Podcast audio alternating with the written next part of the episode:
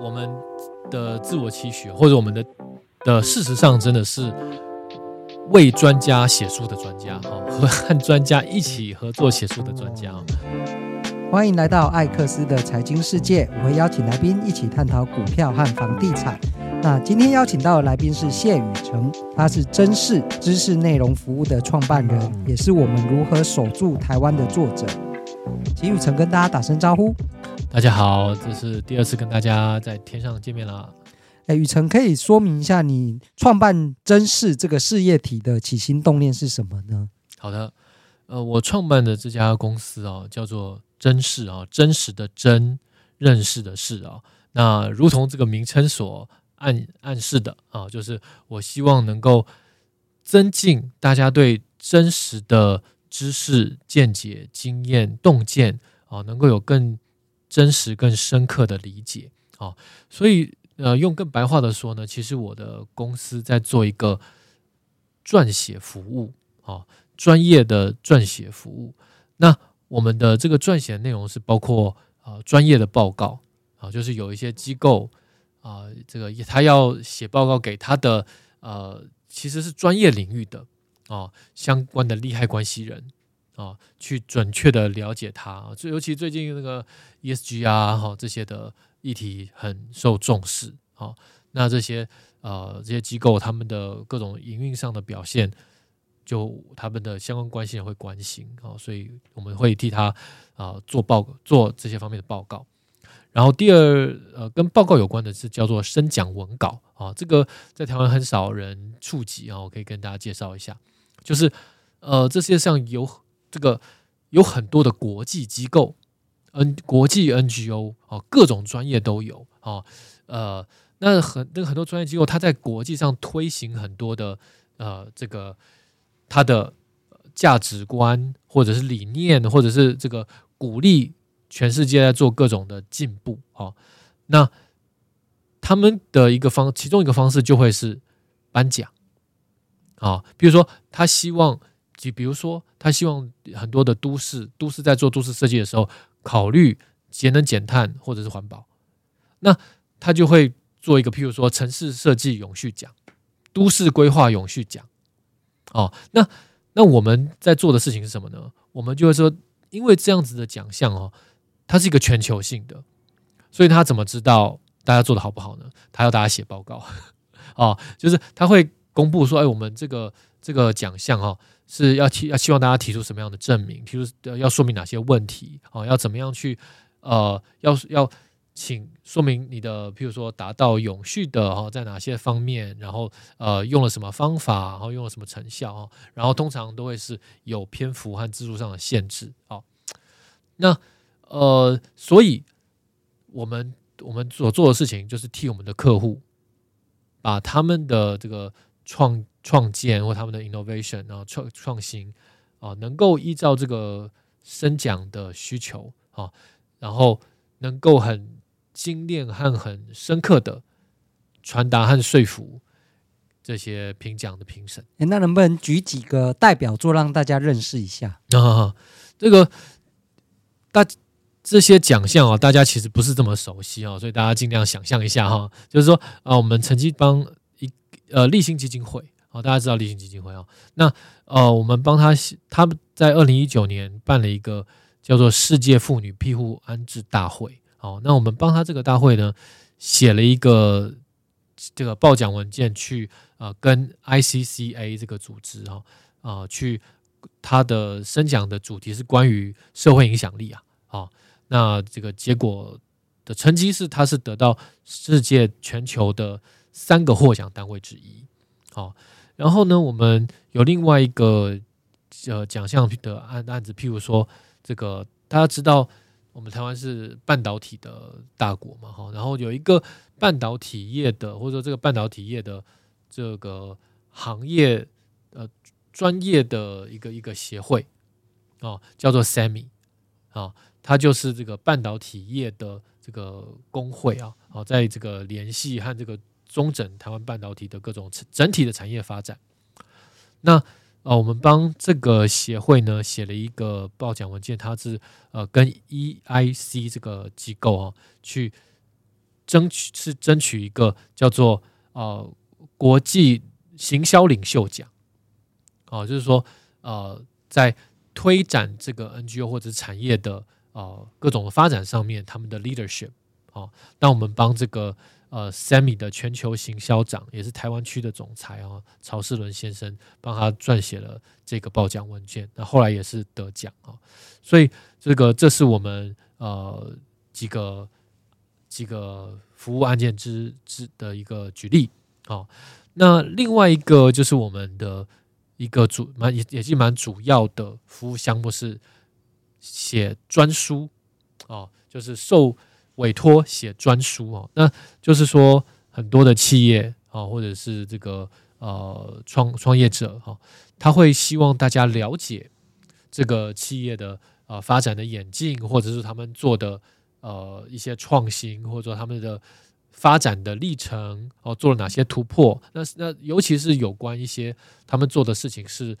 对于公众利益有关，而不而这些公众利益没有办法在他的呃财务报表上面被被知道哦，被被呈现。而且这个事情可能是因为是在公众啊、呃、对公众的福祉有关，那他们也希望他们的成果被公众所理解，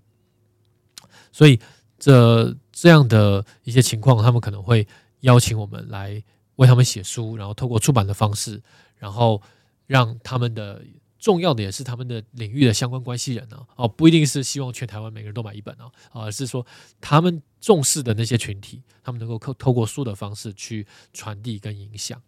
对，那你最新的创作就是协助一位叫王玉敏这一位投资专家的书，叫做《世界越乱你越赚》，在变局中成为大赢家的投资八法。那这一位就是王先生呢，他其实过去的经验非常丰富哈，包含像是在美联银行、红利资产管理，还有像亚洲投行总经理、投资长这些经验。那能不能请你介绍一下这本书？好好好。啊，这个是我工作的内容上面啊，跟这个跟这个 podcast 最有关系的啦，哈，跟大家分享一下。好，嗯、呃，我们就是以这个写书的专家哈，就更就是我们的自我期许，或者我们的的事实上真的是为专家写书的专家哈，和和专家一起合作写书的专家。那这位王玉敏先生哦，他。他他是啊、哦，他是整个华人圈，除了中国大陆中国区以外啊，中国的大银行真的很大了啊。那我说，除了中国以外，这个世界上第一最大的啊跨国金融机构啊，在那个圈子里面的啊里面做到最高位阶的华人啊，不只是台湾人，是做到最高位阶的华人。啊，台湾华人或者台湾人在科技业做到很高位阶挺多，但在金融圈做到这么高的位阶呢是很少。然后他是可能是唯一的一个，但是在台湾大家对他的呃并不是那么了解。哦，那因为他是主要是在做高管嘛。那呃他如同你刚刚说的，他在美国、在日本、在这个加拿大哦，都在最大的那些机构。啊，做过高级的，就做过高层的主管哦。你可以想象，那就是呃，呃，美国的中信啊，然后美美国的富邦啊，这样子啊，日本的富邦啊，这样子。好，嗯，他他是生在台湾啊，他是这个在高雄啊，这个高雄出生，他家几几代在都在高雄。他在他之前的两两代啊，他的爷爷、他的爸爸都在高雄。搬货，嗯，然后他在十二岁的时候离开台湾，先去阿根廷，后来到美国发展，先读了 MI 大学读 MIT 啊，这个这个故事在我书里面有，在在这个故事在那书。那我在书里面有看到说他蛮重视房地产投资的，能不能请你特别分享一下？呃呃，总之呢，他就是后来在华尔街。这叫做扬名立万了哈，这个故事很有传奇性，大家可以看一下啊。嗯，不，我我先想要讲，先讲一下，就是说，嗯，这本书他他本来是想要写一本他的传记，好，但是跟我们讨论之后呢，就是说他他也担心了，他担心这是对，就是说他在台湾并不是这么知名，所以那这个传记写出来对大家有什么意义呢？哈，那后来我们就帮他做了一个规划，哦，就是我们把他请他让他整个人生的重要的投资或者是经营的决定，哦，能够把它当做个案，既呈现他人生最重要的啊，在投资理财上的几个事件，也勾勒出他整个人生的换专业的发展的整个轮廓。然后这从这个几个事件里面去，呃，淬炼出里面的思维啊，它的重要的原则以及重要的心法，来跟大家分享。所以它既是一个投，它既是一个金融家的传记书，它同时也是投资的方法书啊。那同时做到这两件事情呢，其实啊，我我也得跟大家说一下，这也不简单 啊。是啊，是啊，这个这个在台湾。可能哦，这能做到这件事情的也真的是很少或者唯一了哈。好，然后就如同就如这个您的特别有兴趣的哈，就是第三章那个房地产的部分哦。它的这个故事是这样的，它每一个都不是只写它啊，我的原则是这个，我的方法是这个哦。大家再来看看这个图啊，不是啊，他是都是讲他的一次投资的经验的始末哦。那这个房地产投资的。呃，真实的发生是在他从二零二零一二年二一一一二年啊，他他有一个机会被邀请到日本啊，就是我们刚刚讲的日本的这个日兴资产管理公司哦，去做他们的投资长哦。那他在那个同时呢，也在想说，那他有没有他刚好结束上一轮的获利了结了啊？然后他想说，要不要有一个新的投资规划？那他那时候就在全世界找寻标的啊。然后他那时候也正好去日本任职啊，所以就会去想说，所以他就会去想说，那要不要？那要不考虑日本的标的？哦，那在那个时间点呢，刚好第一是说，日本在那个失去二十年。失去了二十年的那个时间呢啊，现在有人说失去三十年，但是在他那个时间点，二零一一二年左右啊，那个时候是大家说日本失去了三十年啊，然后这个呃资产价值低迷不振啊，股市一直维持低点啊，然后又前不久前才发生三一一大地震，所以这个大家踩踏式的啊，不管是人啊，或者是金这个资金啊，都撤离日本啊。所以大家都会觉得日本呃处于长期的萧条啊，所以他在这个书里面第一个就在讨论说，诶，他在他怎么去看说日本这个地方到底它的复苏，或者是说他在有投资成为投资的机会点这件事情会不会发生，以及那时候他看到就是安倍在推啊安基安倍经济学啊三支箭对不对哈？这个到底能不能对症下药？哦，之前也都有类似的量化宽松，也都有做啊。那那安倍到底能不能做到前人做不到的？哦，那他有先回这个，透过他的哦市场观察，然后对他对经济的理解哦，他肯定了这件事情哦。这个甚至那时候安倍是达到负利率嘛？哦，那其实那是人类史上第一次负利率。所以其实也有很多人在疑虑说，这个事情负利率到底会不会造成很大的伤害。哦，或者说会不会有大家呃 unanticipated consequences 哦，未能够预期的负面影响。哦，他也做了一番分析，他能他的结论是他的结论是负利率正是那时候要的，所以他的结论是那个时候日本很有可能迎来复苏。哇，这个判断很精准的，因为我们现在是十年过去，我们回头看是，尤其这两三年日本的重新崛起，是我们这两三年才看到嘛。但是他在十年前的那个当下能做出这个判断，我觉得非常厉害。对，就他他最嗯，不管是津津乐道或者推崇的，就是说叫逆势投资，就怎么样看出别人都往左跑，我其实看得出来右边才对。嘿，那他那个时候就是。大家都很看坏日本，但是或者说这个在至暗时刻，然后还没有光明的时候，他就能预先判到，哎，再过一段时间，他就要日出了哈，这是我觉得他也挺厉害的地方哈。那至于他怎么推论哦，那大家可以再去看哦。然后他决定在日本投资，那又有几个标的可以选择哦，是股票吗？哦啊，另外或是房地产哦，那房地产他也可以选房地产的证券啊，REIT 也是 REITs 哦，那也可以买真实的房产，那他选什么？哦，那总之他透过一连串的考量跟分析哈，就是他的认定是说，如果是整体的股市来讲哦，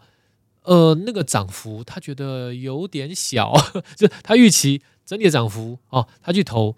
那个比例也是会赚，但是他觉得不太够哦。那如果是这个 REITs 也是一样啊，整个这个房地产啊，有些赚的多，有些赚的少，那平均起来。啊、他觉得这不够看 这样子啊，因为他他的那个不主动投资的部分，他就希望很高的回报了啊。然后如果是个股的话，他认为个股要做的功课很多，然后这个呃各种的产业的景气循环啊，或者那个任何的公司它内部的治理啊，其实都不是那么的透明，不是外人可以知道的。所以投资房地产相对是单纯的。哎，你会问你自己的专业了？呃，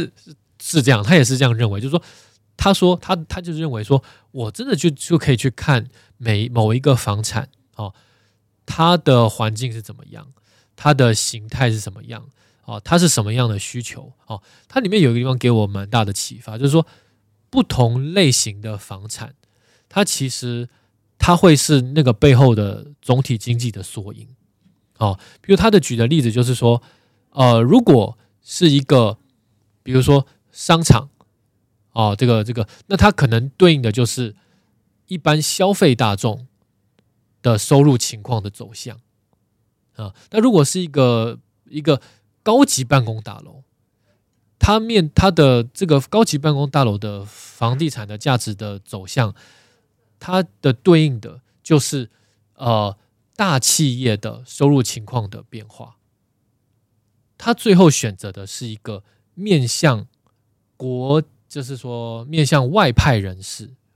国际外派人士的一个呃一个居住，这应该叫做宿舍楼。他投资了一个这样的宿舍楼，所以那个是用来出租的。嗯，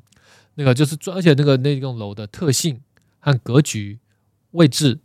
都是专门 for 那个商业区最核心的商业区，在那边任职的高级白领外派人士。那他他认为。这个这样子的一个房产，它的增值的潜力是最大的。哦，为这个那时候日本如果将要复苏，哦，那个外派人士回归，要找房地，要找房租，要找房子来居住，好，这个房子的需求会是非常快的起。他那时候的预估后来都成真了。哦，就是说，在那个日本的呃，就在他买了房子不久，他其实就在某种程度在最低的状态下承接的，来来接手了那个房产，买下那个房产，然后在在那个呃一两年内，哦，日本的整体经济就因为安倍经济学有显著的起色，然后所有那个在大地震前、在地震大地震后跑掉的各国的这个高级的白领，通通又再回来了，还更多了。哦，所以他的那个房产那个本来收租的情况就大，就是非常的非常的良好。然后后来他的这整个地段，因为这个日本的经济的复苏哦，要做整体的就被大型建商做整体的开发，所以给他非常优渥的价钱从他手上手上买走啊。所以他在他在那个书上应该有讲，他在五年之内啊，是这个房产的价值呃，他是赚了两倍就对了。哇，非常不可思议的报酬率，对对对，对，对，对，眼光非常精准，对对对对，所以，嗯、呃，他这本书的宗旨就是说，那个架构，他那个思维架构是这样，就是说，呃，你的、你的整、你的投资策略，或者每个人的投资哦，应该最好都是还是八九成放在被动投资，啊，然后呢，他是建议说，如果可以的话，哦，或者说他是建议大家能够有一一成五。左右是放在主动投资，哦，那他这本书就是那被动投资有那么多书在讨论了哈，他自他自己也是，就是大部分资产放在被动投资啊，很多书都在讨论了，那这个就不用讲了。所以他这本书其实在讨论好多章都在讨论主动投资怎么做。哦，那他在他就是让大家呃有这样子的一个理解或者是信念，就是说，呃，在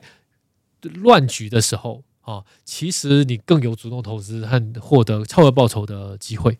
嗯，好。然后回到你刚才问，对对，你的启发是什么？最大的一点？嗯、好好，我好几点可以吗？啊、可以可以可以可以可以，一系列啊，就是说，我觉得它里面，因为他讲到他他其实是有把他整个人生的各种各大的决几个大的决策，都把它当做一个投资的思维来分析。哦，所以就其实它里面有一个让我们让我明白一个，或者说有一个结论是说。人生的选择是高于事业的选择，好，然后事业的选择又高于财务投资，或者它是一个大包小，啊，你生涯选择就是说他在哪里工作，在哪里生活，啊，然后这个事情其实是奠定他人生最大的那个基盘，啊，然后第二是事业选择，就是他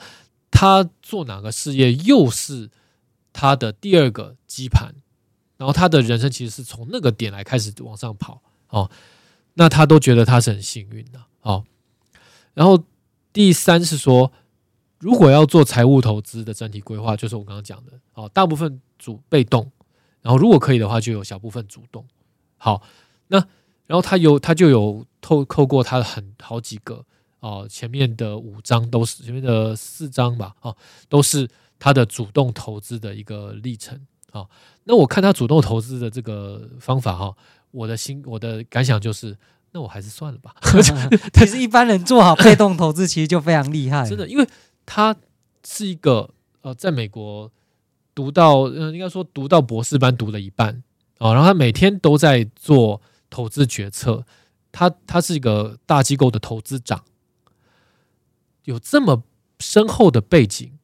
他要做任何一个投资决策，他要投入多少时间去收集资料，确定他的理解不但是对的，而且是领先绝大部分人，领先于市场。他他还市场还没有反应过来，他去投了，市场追回来的时候，他才有高额获利嘛？